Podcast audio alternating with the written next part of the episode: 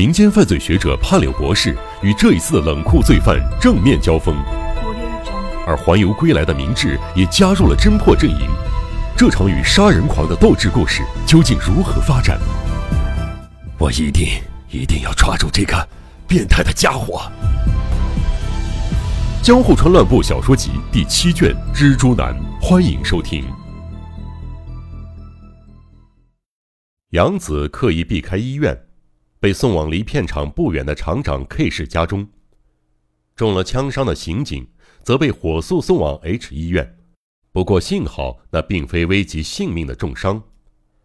在这杨子的汽车上还坐着厂长 K 氏、导演以及负责驾驶的刑警。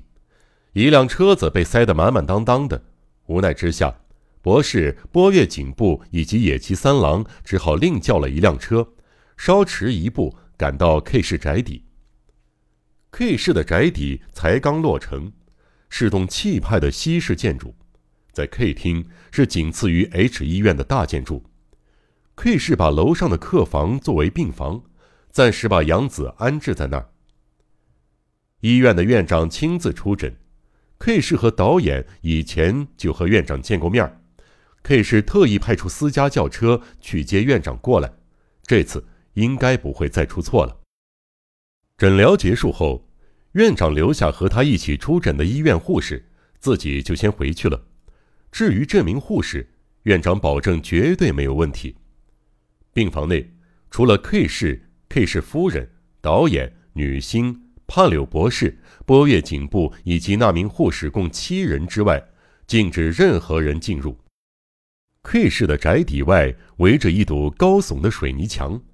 墙头上甚至植满碎玻璃。警部命令三名信得过的刑警分别守在正门和后门口。野崎三郎和博士商量后，也加入站岗的队列。最后，正门和后门各有两人看守。在杨子的病房中，他正安睡在大床上纯白的被单中，唯有苍白的脸孔露了出来。床头边上的小桌子上。放着刚从医院送来的药瓶、杯子及装有清水的水瓶，另一张小桌上放着一个大铜盆，盆中竖立着一块巨大如柱的冰块，一台电风扇缓缓转动，送出清凉的风。面向宽敞后院的两扇大窗户，敞得大大的，可见远处有一片青翠的树林。得知杨子的身体状况不足为虑后。K 氏和导演松了口气，返回片场，剩下的五个人也放松了紧绷的心情，开始闲聊起来。刚才您说上了恶贼的当，被他关进空房间里是吧？之前都没时间听您详细讲述。警部向潘柳问道：“啊，没什么，只是一个无聊的把戏。不过那家伙实在很懂得人的心理。”只要是我这样的男人，就一定会上那种当，而他很明白这一点，真是个可怕的家伙。博士这句话引起众人的注意，大家说好似的纷纷停下闲聊，竖起耳朵仔细聆听，就连病床上的杨子也不时睁开眼，似乎听得非常入神。当时我心想，片场里或许还藏着恶贼的阴谋，所以忙着查遍各个角落。结果，在最里端的一角，那个专门用来拷贝底片显影的技术部门屋子外边，我看到了一块涂了蓝油漆的板子。有人用白粉笔在上面画了一个小箭头，那个箭头非常小，若不是像我这样的人，绝对注意不到。其他人就算注意到，想必也不会放在心上。在那个箭头下方还写着“三”这个数字，我心想。这也许是那班恶人和同党保持联络的暗号，于是，在四周继续转悠，结果发现，在厕所外墙、片场内的电线杆及树干上这类不引人注目的地方，画着许多相同的记号，记号下边全都标着数字。我按着一二三的顺序走，发现那的确暗示了一个方向，绝非随手涂鸦上去的。记号共有十三个，从一到十三。但是第十三的位置没画箭头，画的是个圆圈，那分明暗示此地就是目的地。你们猜，那个记号画在什么地方？博士说到这儿，暂且打住，环视一周众人的脸孔。事后，我问恩先生才知道，那是片场内著名的鬼屋的门。那栋建筑本来是演员休息室，后来有人自杀，传出闹鬼的谣言后，大家都吓得不敢靠近，整栋建筑只好拿来当仓库。尤其是画上记号的鬼屋，根本和废屋一样。据说这几年来连门都没打开过。天哪，那个房间嘛，我们还真有同事在那儿见过鬼呢。S 女星一脸惶恐的搭腔。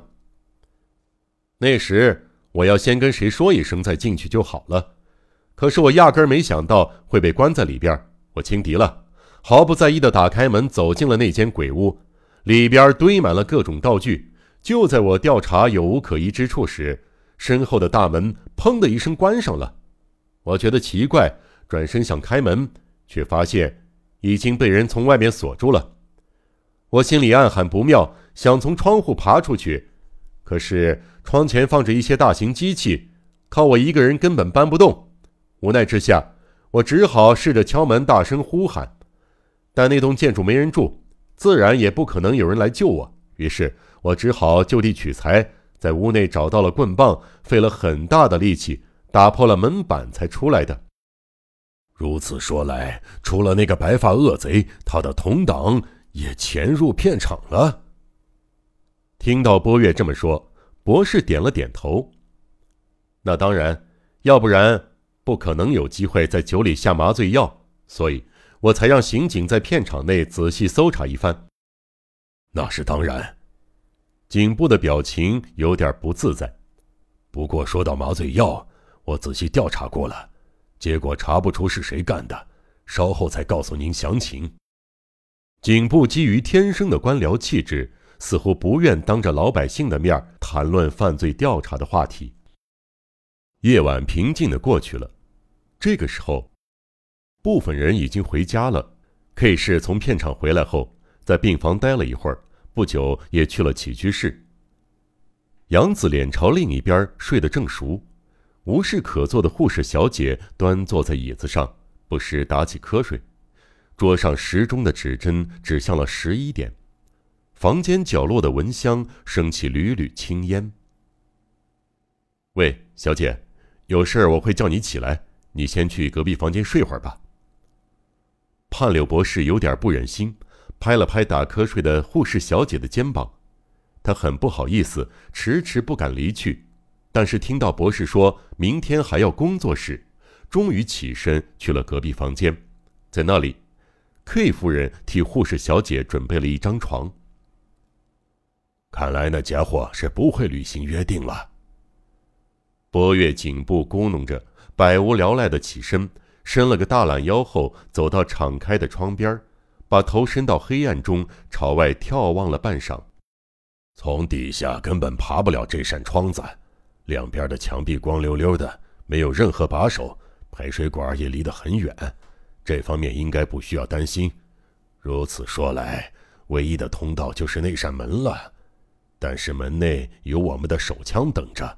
胖柳先生，这样你还坚持那家伙一定能遵守他以名声做赌注的约定吗？警部拍了拍口袋中的手枪，轻蔑地说：“这枪是在博士的提醒下从警视厅调来的，两人身上各藏了一把。距离约定的时间还有一个小时。”博士不客气的回答：“诚如波月警部说的，因为他们片刻不离房间，恶贼完全不可能侵入。为了打发无聊，两个人不断喝着 K 夫人特地准备的冷饮，所以不时得下楼上厕所。但就连那么短暂的时间，博士与警部也轮流去，丝毫不敢大意。